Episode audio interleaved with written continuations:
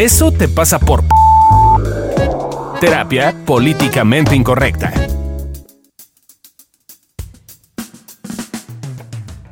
Hola, ¿cómo están? Yo soy Alessia Divari bienvenidos a Eso te pasa por... Usted complete la frase, ya veremos por qué. Terapia políticamente incorrecta. Eh, nosotros somos Evolución Terapéutica, este es un proyecto que yo llevo ya muchos años teniendo, pero que hoy finalmente se vuelve un podcast. Y te quiero presentar rápidamente a quienes están hoy conmigo. Uno de ellos es mi socio Fabio Valdés. y la otra es la esposa de mi socio, porque el nepotismo es lo socia, nuestro. por lo tanto. Y me llamo Adriana nepotismo. Carrillo. Bueno, pues bienvenidos muchachos y hoy vamos a estar hablando de Eso te pasa por... Borrego. Borrego, Borrego. por... Eh, Y guionditas. Sí, Suena onditas, menos culero. Suena menos gacho. Exacto. Bueno, pero entonces hoy vamos a estar hablando del deber ser. ¿Qué tenemos que decir del deber ser? Del deber ser. Dice de, según el diccionario, la palabra no existe. Entonces, Ah, súper bien. No, buena deber ser definición. como tal, entonces ah, uno ha de buscar deber. Y deber significa estar obligado. Ah, no, pues nos quedó claro, ¿no? Pues, pues sí. Sí, el diccionario nos Ah, ayudó bastante. Ah, ok. Ok. Pero Fabio nos va a ayudar con una definición mucho más coloquial. claro. La diferencia entre el ser y el deber ser radica en los valores morales, éticos de las personas. Solo aquellos individuos que tengan claro cuáles son los valores morales y éticos que deben regir su vida dentro de la sociedad serán capaces de llevar adelante una vida enmarcada dentro de lo que, se- lo que es el deber ser. No, pues me quedó claro.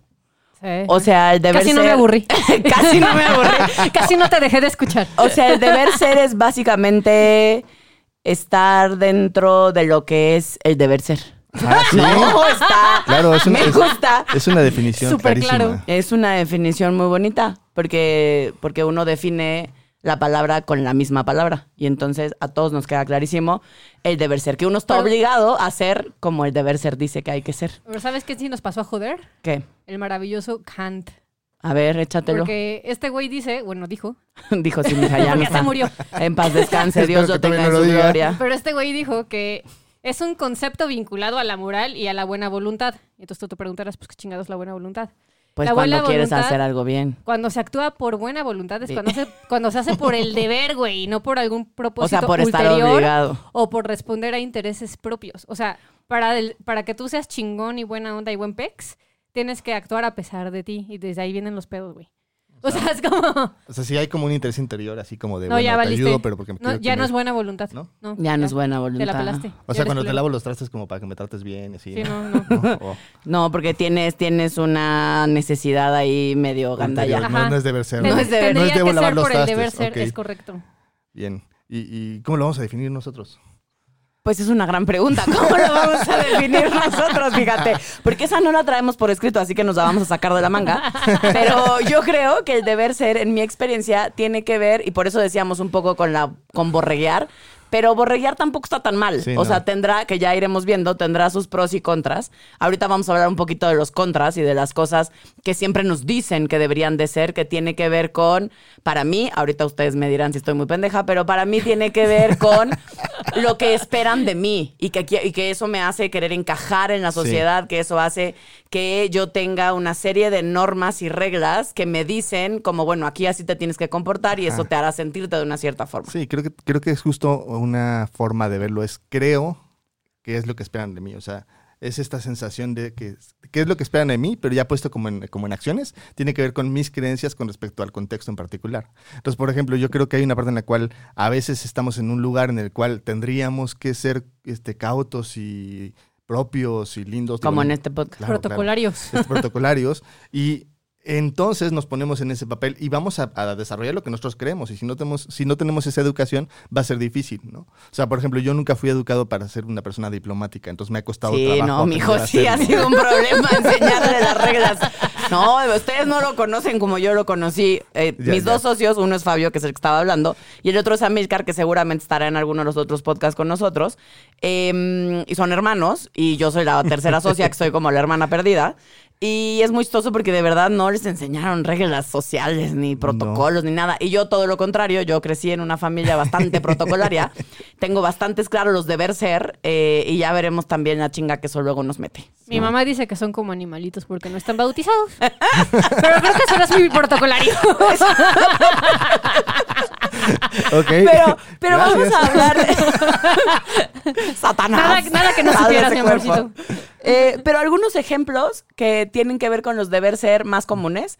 Digo, empecemos por los que al menos a mí me quedan clarísimos, que es como deberías llegar virgen al matrimonio. Que Oh, gracias sí. a gracias a Dios cada vez está más en desuso, pero sigue siendo diré, en sigue- provincia, en ¿no, provincia, exacto, en nuestros amiguitos de provincia, Ah, no. no, no, del interior de la República, como decía República, nuestros amiguitos del interior de la República. Todavía sigue estando bastante vigente este Sí, tema sí, de sí. deberías llegar virgen al Hay, matrimonio. hay otro, otro deber ser que tienen mucho más los hombres, que es el deberías ser el proveedor. Deberías de llevar lana a la casa. Pues sí deberías, ¿sabes? Sí, pues la neta sí. Yo sí estoy de acuerdo con eso. Yo digo que ese no hay que cambiar. No, eso, está- eso está muy ¿Quieren lo- bien. Sí, ¿no? Todos los, Yo digo todos que los ese- beneficios eran los Exacto, precios. yo digo que ese deber ser sí lo habríamos de dejar. Sí está bien cómodo, que aquel se haga cargo, ¿no? Sí, sí. que- sí. Yo Eh, tu dinero es mi dinero y mi Eh, dinero es mi dinero. Exacto, lo tuyo es nuestro, lo mío es mío. Así funciona. A mí eso sí, me- ese deber ser sí me anda Luego, rifando. luego, ¿por qué andan escondiendo dinero bajo el colchón? Exacto. Ah, güey, el típico de si tienes 30 años y no tienes pareja, uta. Uh, Si tengo, y si tengo 36. No, ya te la pelaste. Uh. Hay que hacerte tu fiesta, pero de, Pero tú ya de eres despedida de soltera. Tú ya eres divorciada, entonces tú ya... Ya entro en otra categoría. Ya, ya entras en otra Ya no soy, ya no soy Ya no, solterona, ya no es eres verdad. quedada ya. No, Me dieron- pero me habría dieron- que hacer- Alguien apostó, alguien puso el sello de garantía. Tengo mi sellito TIF, es Ya, verdad. sí, Alguien se quiso casar conmigo. Sí, ya. Qué triste mi ya caso. vales. Ya valgo, ¿verdad? Ya. Si alguien me ya. quiso. Hubo un hombre que, Que se me atrevió, quiso, que se atrevió a decir, cásese con ella, mijo. Sí, pero si tú nos estás escuchando, tienes más de 30 y nunca te has casado, Ya valió. Uh. en mi pueblo dirían que habría que hacerte una despedida de soltera. Porque ahora vas a ser solterona. Ay, qué poca. Sí. Turun, tun, tun, tun. Ah, otro muy bonito es cuando creemos que no deberíamos sentir todo lo que sentimos. Y entonces aquí podemos englobar, no deberías sentir envidia, no deberías sentir miedo, no deberías sentir dolor, Deseo sexual. uh, Tristeza. tristeza. No debería sentirme mal si tengo todo. No debería sentirme aliviado si se murió alguien que llevaba mucho tiempo enfermo. Sí, pero es que si Dios lo tenga en su gloria, eso sí, seguramente sí descansa en paz. Sí, sí. Entonces yo creo que sí está Ya bien se volvió sentirse polvito aliviado. cósmico. Sí, polvo de estrellas. Em, pero, pero todo esto, de verdad, en, en el tema emocional, que es el que más nos atañe, ¿verdad? Em, tiene que ver con todo esto de no deberíamos sentirnos de ciertas formas. Y entonces tachamos de malo, de incorrecto, todo aquello que nos hace sentir de una forma que no sea políticamente correcta y por lo tanto que no tenga que ver con el deber ser. Sí, entonces es bien interesante porque parece que alineáramos o quisiéramos alinear el deber ser a los sentimientos. O sea, como, no, no debería sentirme así, voy a quitarme esta sensación. Y Exacto, en vez de Ajá. cuestionarnos el deber ser, Sí, en vez sí. de cuestionarnos si de verdad está mal. Pues es que Kant dijo. Ah, que la buena Desde hace un buen, Pala- güey. palabra de canto. pues. Palabra de Kant. Amén. Alabado, Alabado alabado sea. Ay, ese Kant, cuánto daño nos ha hecho. Pero, pero entonces de verdad es bien importante y me parece que lo rescatable de todo esto que estamos diciendo tendría que ver con por qué cuestionar lo que estamos sintiendo si uno no elige lo que siente, simplemente a veces lo sientes y punto. Y por qué no cuestionarnos en si de verdad estará tan mal sentirme como me siento. Sí, parece, pareciera que O puede querer ser. lo que quiero. O, que O desear lo que deseo. O que me guste lo que me gusta, claro. Pero es que a veces uno sí desea cosas que no están Que por no que no, que no Ah. debería. ¿Cómo que sexóloga? ¿Qué deseas que no deberías, no deberías desear? Confesiones No, de la porque capaz que lo escucha. No, pues tú, tú dale en una de esas jala. capaz que en No, una de esas no. me dice que sí. Ajá. No, pero es que luego uno anda deseando al prójimo que no debe, pues. Uh, O nunca les ha pasado. Sí. eh, a, a mí Por mi casa hay una pizzería. Ah, claro, que tu marido se pone, se pone Sí, no, no me deja ir a la pizzería porque me gusta el pizzero, güey. Es que se parece a Chris Martin. Y casi no te gusta. Ah, un poquito. Me Sí gusta la, más Eddie sí la dejo ir a la pizzería. No, Solo bueno, le pongo ¿cuándo ha cara. ido? Solo le pongo cara mientras va. Sí la dejo ir. ¿Qué machista sonó eso? Sí la dejo ir. Claro. Permiso te debería es que ella, pedir. ella dijo, no la dejo. Dijo literal, no lo dejo ir. Micromachismos, porque el, pa- el heteropatriarcado. Porque heteropatriarcado y eso está mal. Está bien, hashtag, hashtag me largo. Adiós.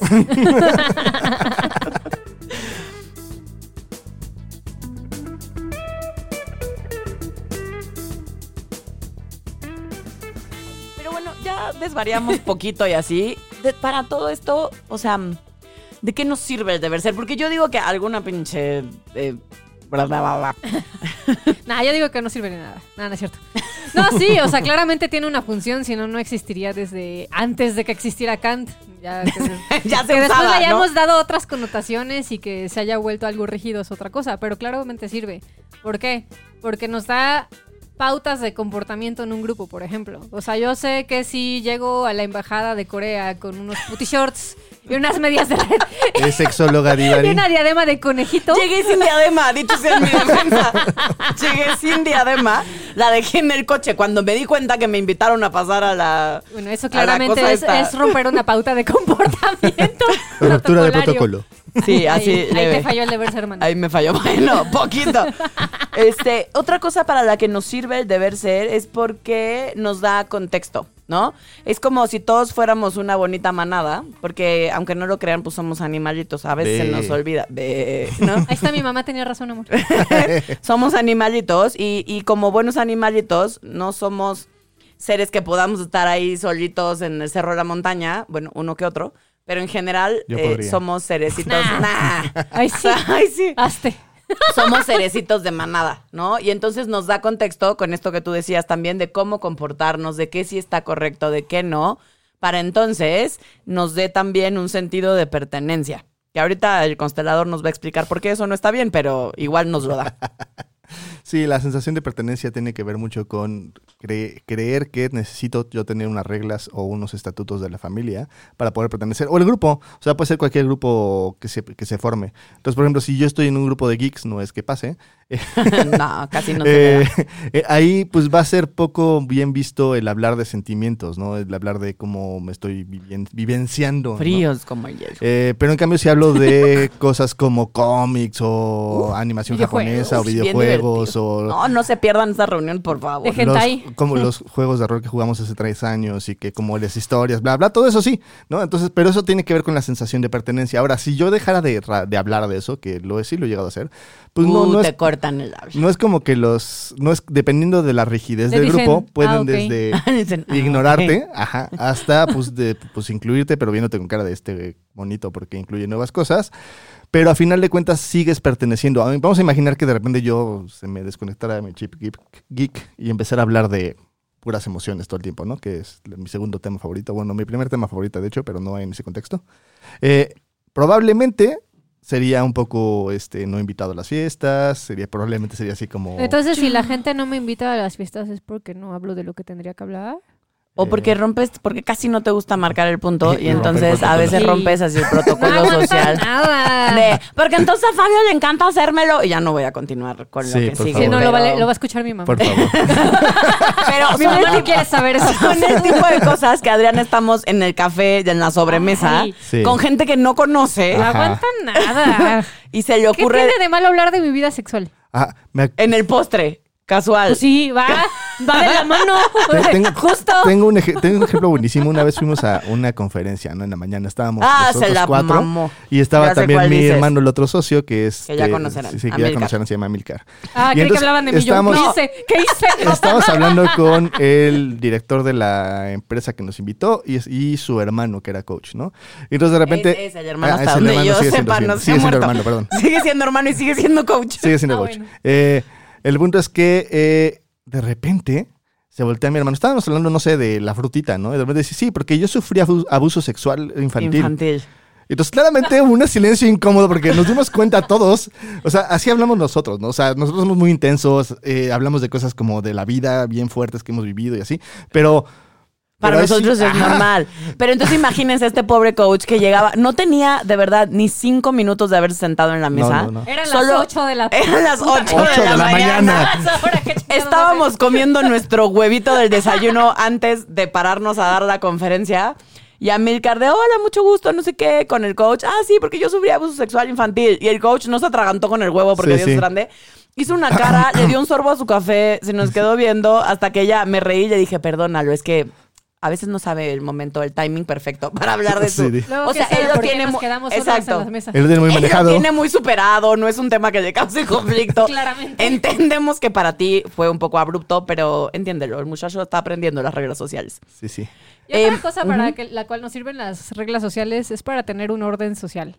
O sea, O sea, como no puedo matar al prójimo. Exacto. No, ni violentarlo. Ni Pues no, de preferencia no. Digo, lo hacemos un buen, pero Es así. Teóricamente Pero- no se puede. teóricamente no. O sea, no puedo ser el Joker. No, Eh, Pues no. Yo, yo te aconsejaría que no.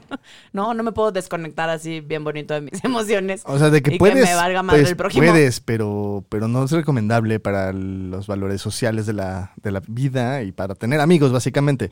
O sea, si, si de repente matas a tus compañeros de clase o así, pues Ay, creo ¿te que no te van a querer. amigos? Sí. Pues igual, ¿sabes qué? Si estás en Estados Unidos puede ser que tengas un- uno que otro fan loco, No, ¿tú pero... Te- Me quedo sin amigos, pero gano un club de fans. Ajá, tú no lo sabes.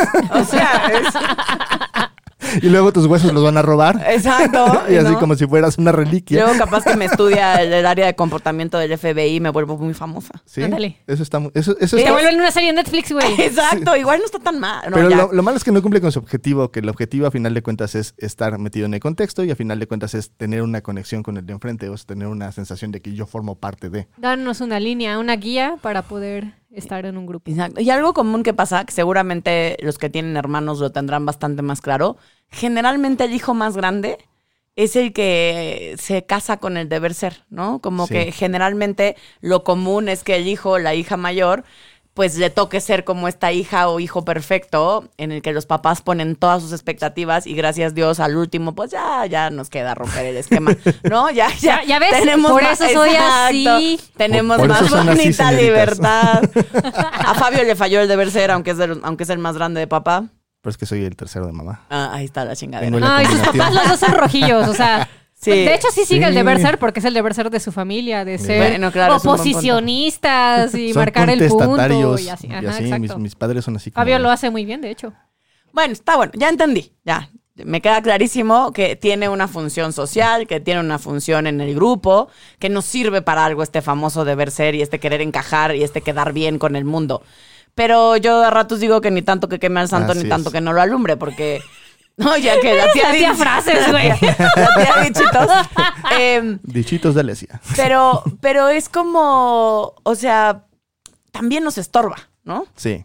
Habrá que decirlo que también es un pedo, que, que, que cuando sí nos gana. Cuando lo pues. haces en exceso creo que es un tema eh, difícil. O sea, yo muchas veces, por ejemplo, me meto en esta sens- sensación de deber ser cuando entro en esta parte de introversión.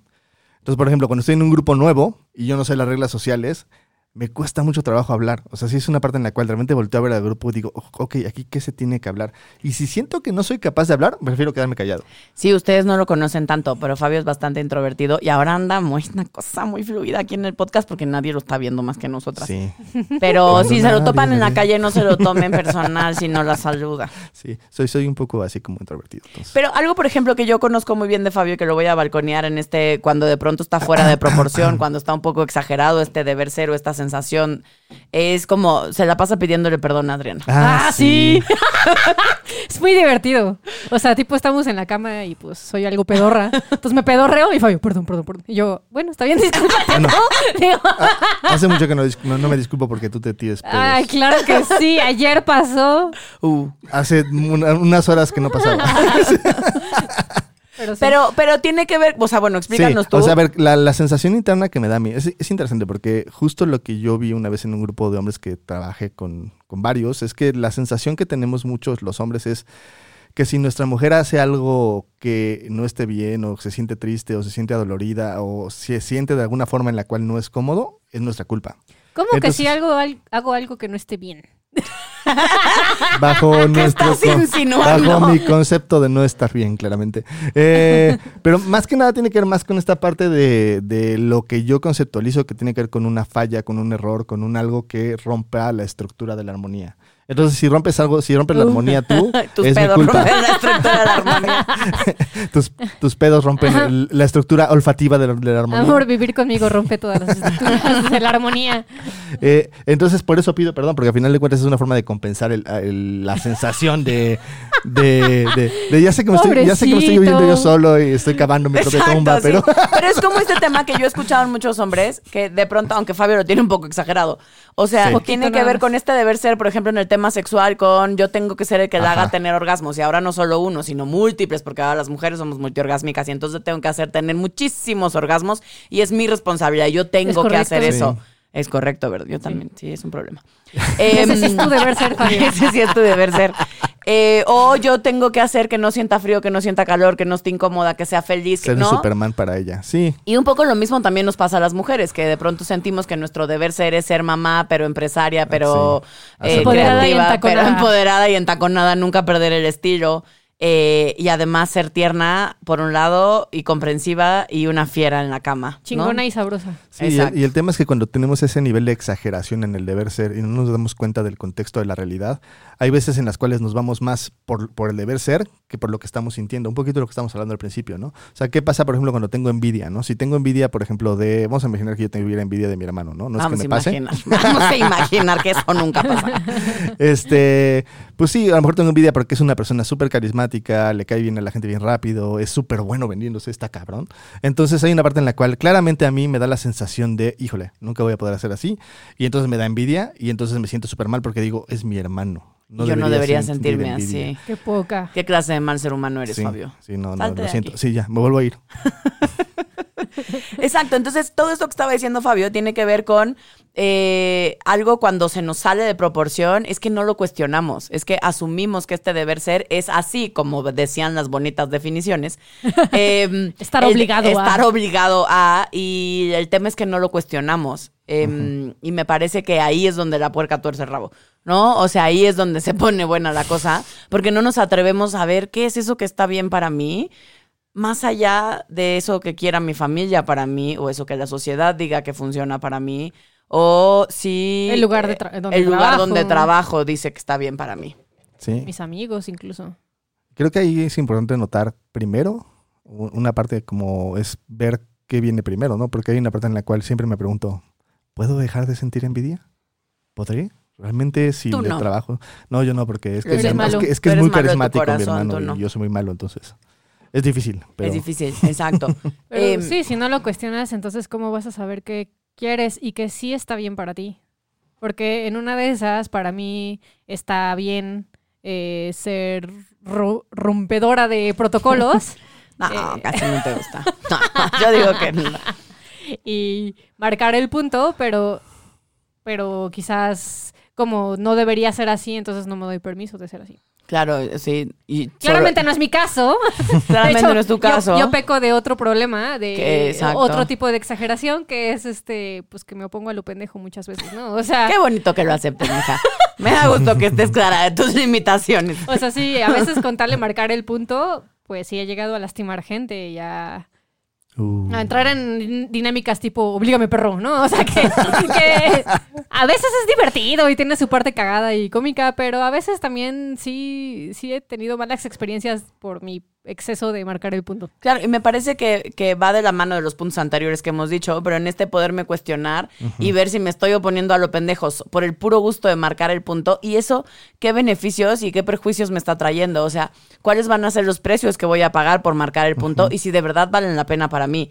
Porque quizás estoy en este marcarlo a lo pendejo y entonces no, porque yo soy, yo siempre hablo con groserías, que yo soy bastante grosera. Eh, y entonces cuando salgo en la tele, eh, en- sobre todo en televisión abierta, pues no puedo decir groserías, ¿no? Y quizás si yo tuviera que estar marcando a lo pendejo el punto, estaría diciendo y em, haciendo cosas que no... idiota, exacto. Que no, está, que no están bien y que solo hacen ruido y no aportan más. O sea, lo que estoy perdiendo es mucho más de lo que estaría yo ganando. Eh, porque quizás solo voy a hacer un ruido innecesario y la gente no va a escuchar lo que sí tenía yo para decir, Ajá. porque solo Se estoy clavan diciendo... con que, oh, dice groserías la sexóloga. Exacto, y como una gente así de profesional No que debería no de está ser, educada. no está educada, ¿no? Ay, justo ayer me escribieron y porque para los que no saben o no me han visto, estoy en enamorándonos, generalmente estoy Qué los oso, viernes. qué Qué oso, qué vergüenza. Y este, Es y entonces es doy los, doy los bonitos consejos, ¿no? A los muchachos amorosos. Eh, y ayer alguien me escribió como, qué falta de profesionalismo el tuyo por hablar así de fresa. Otra vez los estás... in- ¿De fresa? Sí. No, bueno, ¿Cómo? eso no, yo O sea, a creí ver, que, te iban a decir que otra vez los estás incitando a coger. eh, algo así. quiero hacer Pero- notar que eso no, No. tiene sentido en ninguna forma. Pero es como este, ese muchacho que me escribió en, en su deber ser y en su cosa de cómo deberían ser las cosas. Él dice que si alguien habla fresa como yo, tiene un acento muy marcado, eh, entonces eso es muy poco Pues profesional. deberías hablar más barrio. ¿verdad? Así como acá, ¿no? Así como, es que no me, sa- es de que no me sale. Ah, Es que así arrímame como- esta. Arrímame está. Eh, el y entonces ahora resulta que hablar como hablo, en el sentido del acento, eh, pues me quita chingos de profesionalismo. Ah, eso y ser gorda. Porque por alguna extraña razón. No, eso sí, no mames. Eh, Eso, tiene- eso también tiene sentido, sí, claro. Ahí sí te la mamas, Ay, sí. Por eso ya estoy bajando de peso, fíjate, porque sí quiero ser una mujer muy profesional. Sí, sí. Y entonces, Porque pues, sí como- tiene que ver cabrón. Pues como mi sobrepeso pareciera que me quita puntos de profesionalismo y de inteligencia eh, para decir las cosas que tengo que decir. Eh, porque son las dos quejas que generalmente llegan a mi Twitter o a mis redes sociales cuando nunca me han, hasta el día de hoy, la verdad que ha sido muy lindo porque nunca me han dicho algo que realmente yo diga, no, pues sí, la- sí me la De mamé, tus pues no.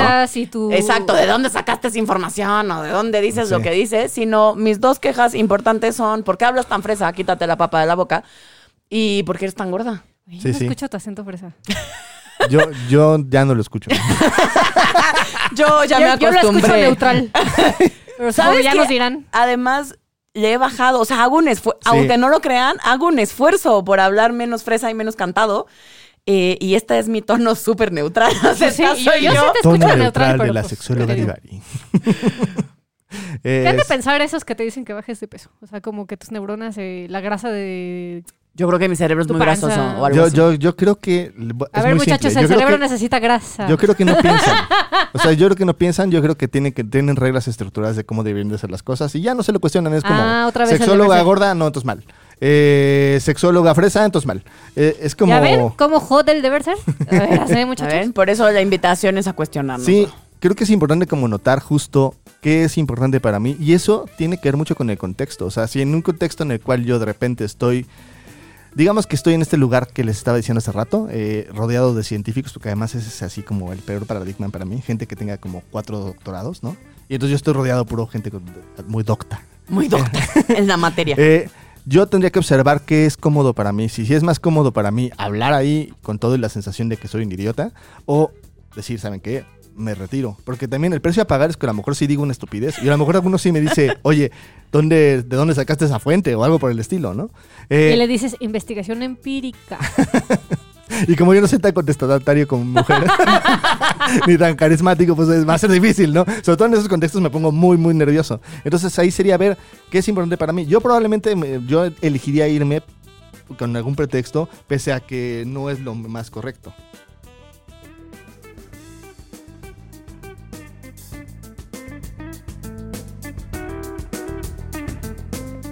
Oye, mija, ¿y entonces qué chingados hago? Puedes escuchar nuestros 117 tips, Ándale. que es lo máximo que has pesado en tu vida, mana. Oye, qué poca. Pero bueno, es bonito sentir que nunca más he llegado a ese peso. Ahí la llevo con mi salud, ¿verdad?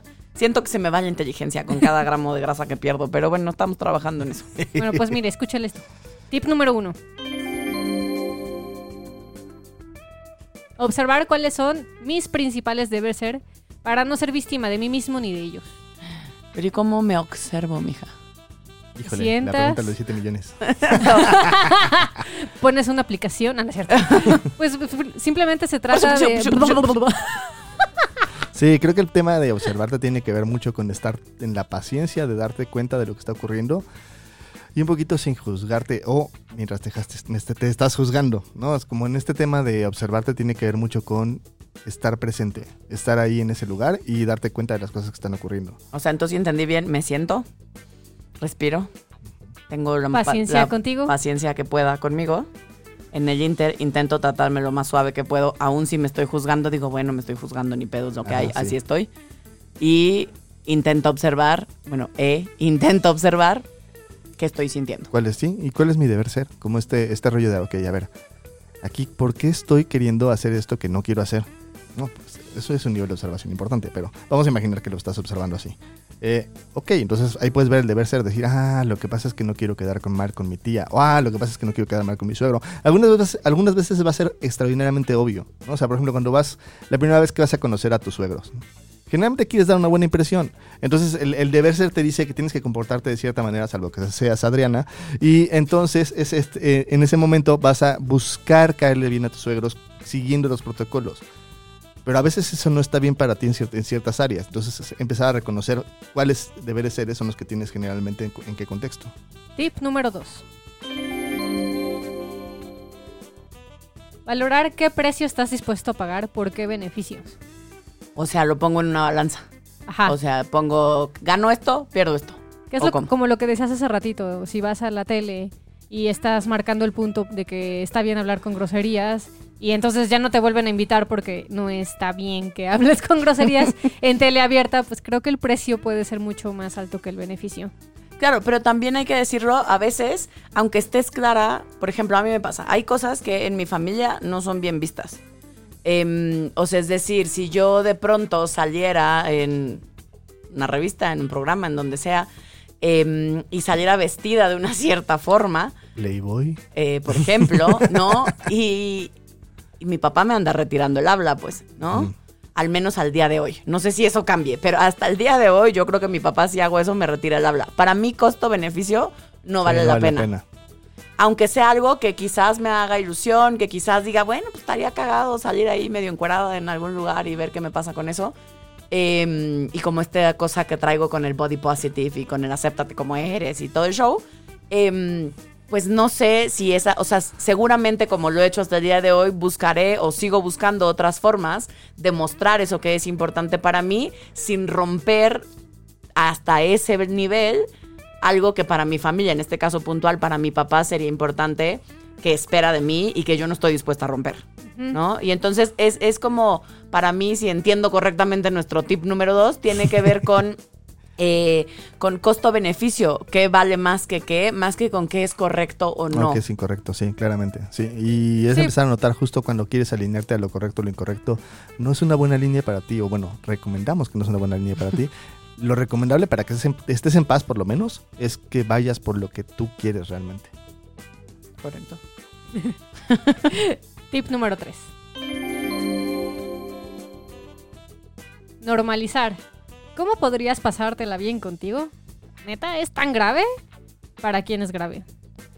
Ese es un tema bien interesante porque tiene que ver con hacer las cosas que tengan su propio peso. Haz de cuenta, eh, no tienen una idea de la cantidad de pacientes que llegan con temas que ellos sienten que son gravísimos, ¿no? Así se sientan y dicen, no, es que fíjate que yo tengo un problema gravísimo, que es que todo el tiempo estoy pensando en otras personas mientras tengo a mi mujer. ¿no? Gravísimo. Entonces, estoy claramente... ¿Cómo te atreves a respirar Ajá. el mismo aire que yo? Entonces, claramente ahí tiene que ver con que en deber ser te dice que no debería, cuando estás en una relación de pareja y estás enamorado, no deberías fijarte en otras personas.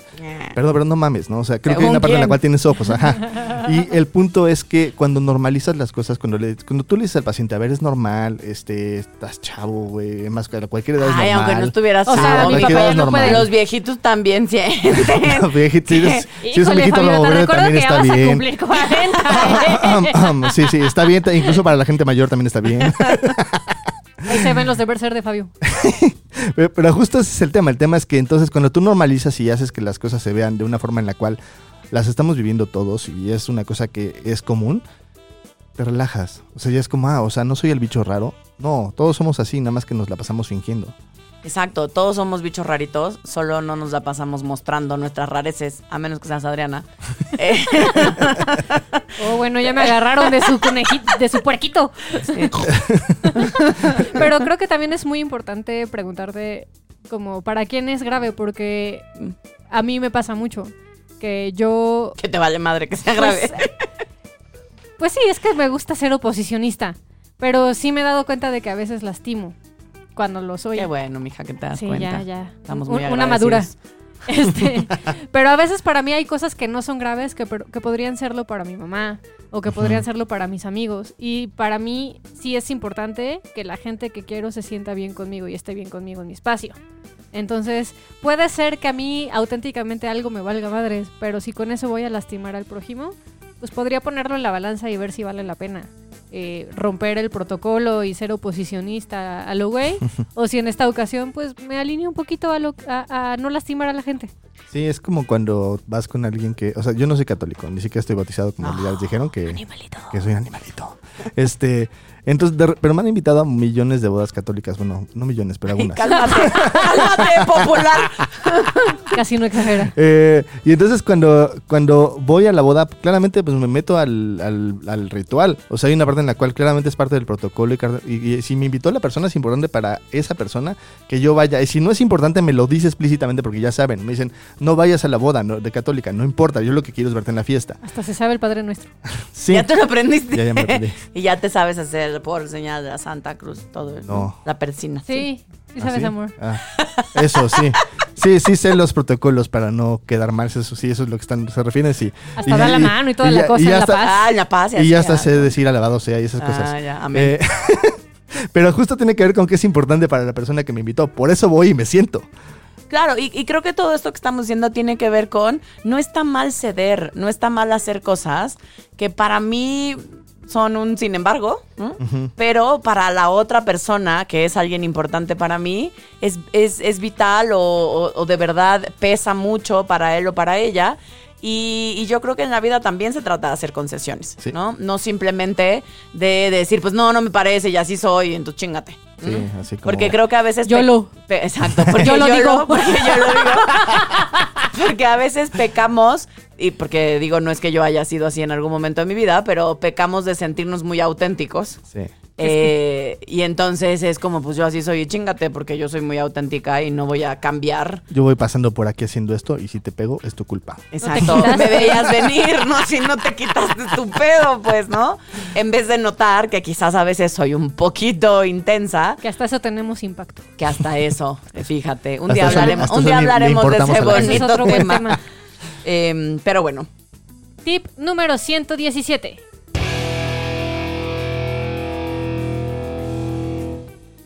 No hay reglas. La regla es lo que está bien para ti. Y aún esto puede cambiar. Excepto lo que nosotros decimos, porque, amén. ok, sí, o sea, al final, y ya sé que es como, de pronto suena como, ay, Simón, y entonces si no hay regla, ¿cómo me guío? Yo soy Y- hippie, la la la. La la la la la. O sea, vivimos en sociedad, o sea, y ustedes me están diciendo que no hay regla, pero sí hay regla, pero entonces que haga lo que yo quiera, que esa es la única regla, pero aún esta cambia. Y entonces, ¿qué chingados hago? Sí, creo que ahí tiene que ver mucho con empezar a notar que sí, seguir tus propias reglas tiene que ver con empezar a notar que es importante para ti y qué crees. Probablemente los otros son importantes para ti. Entonces también algunas reglas sociales van a estar in- ahí inmersas. Entonces no es no estamos diciendo como devuélvete un hippie y entonces camina por la vida haciendo lo que te da la gana y camina desnudo entre Crea las tu flores. propio estado. No, o sea, no, nada de eso. No pagues impuestos. Como una hippie. este es mi país. Exacto, sí. No, no, por supuesto no, no, la línea no va por ahí, pero No. sí tiene que ver con atrevernos a cuestionar, con preguntarnos qué está bien para mí y dentro de eso qué está bien para mí, cuál es el precio que estoy dispuesta, Así es. dispuesto, dispuesta a pagar, dispueste a pagar Después de... para ir. Es que luego nos Después- regañan que después- Ajá. después nos regañan que no somos inclusivos. Em, y entonces, eh, dentro de eso que quiero y que está bien para mí, ¿cuál es ese precio que sí voy a pagar y que funciona costo-beneficio? Y en función de eso, entonces elijo. Y eso, el tema es que va cambiando momento a momento, situación a situación, porque es Ajá. 100% contextual.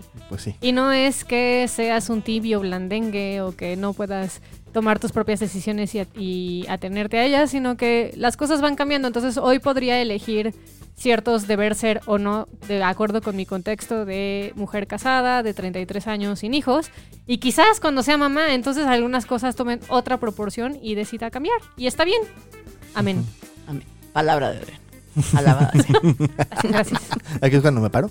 Exacto. Aquí es cuando haces una reverencia a tu Ah, mujer. Muy bien. Sí, ya. No lo hiciste, pero bueno.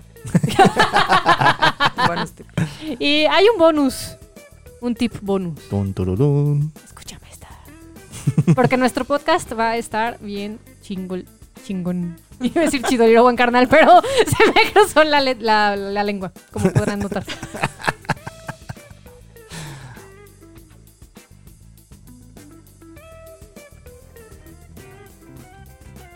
Bueno, muchachos, ya llegamos al final de, este bonita, de esta bonita aventura del día de hoy. Nuestro primer podcast juntos. Perdimos la virginidad en un bonito trío. ¿Me Yay. gusta? Yay. Soy la tercera en discordia. Casi no me gusta. Este, y entonces, ¿cómo resumimos esto? Eh, primero yo diría que dos partes. Una, empezar a reconocer cuáles son tus deberes seres. Eh, ¿Tus cuál es tu- deberes seres? Sí. Así. No se hace en plural eso, güey. Tus deber ser. Ese es un deber ser de Alesia, hablar propiamente. Por ejemplo, tu deber ser, claramente hablar propio no es el mío. Pero en ese sentido es notar qué es importante para ti, qué no es importante para ti desde la regla y desde la estructura que te enseñaron. Y la segunda parte es y, si ver, y ver si eso eh, sigue siendo correcto para ti, sigue siendo importante para ti y te gusta. Y seguirlo en función de lo que tú quieres. Y yo agregaría una tercera cosa, que es tratarte bien en el proceso. A veces nos juzgamos mucho, nos Solo a tratamos veces. duro, sí, a, besi- a besitos. A besitos. A besitos estaría bueno A tratarnos. besitos, Sí. es correcto, porque eh, es difícil vivir en sociedad. Entonces, se vale que haya ciertas cosas que no estén bien para ti y haya cosas con las que, pues está bien, te puedes ceder, pero trátate bien en el proceso. Ok, y yo solo agregaría, no te pierdas este podcast, lo vamos a estar haciendo de manera regular. Te recuerdo que nosotros somos Evolución Terapéutica, este es nuestro podcast, eso te pasa por Borrego. Borrego, en este caso. Y cada semanita vamos a estar hablando de un tema distinto. Si tienes algún tema del que te gustaría que habláramos, nos los puedes pasar en nuestras redes sociales, arroba Evolución Terapéutica o Evolución Terapéutica en Facebook. Y también si quieres agendar alguna cita con nosotros, esta es nuestra bonita venta, nos puedes hablar al 6840-9301 si estás en la Ciudad de México. O si quieres agendar una cita también vía Skype, eh, puedes escribir al WhatsApp 55 48 79 0009. Nos vemos a la próxima. Llame ahora. Bye.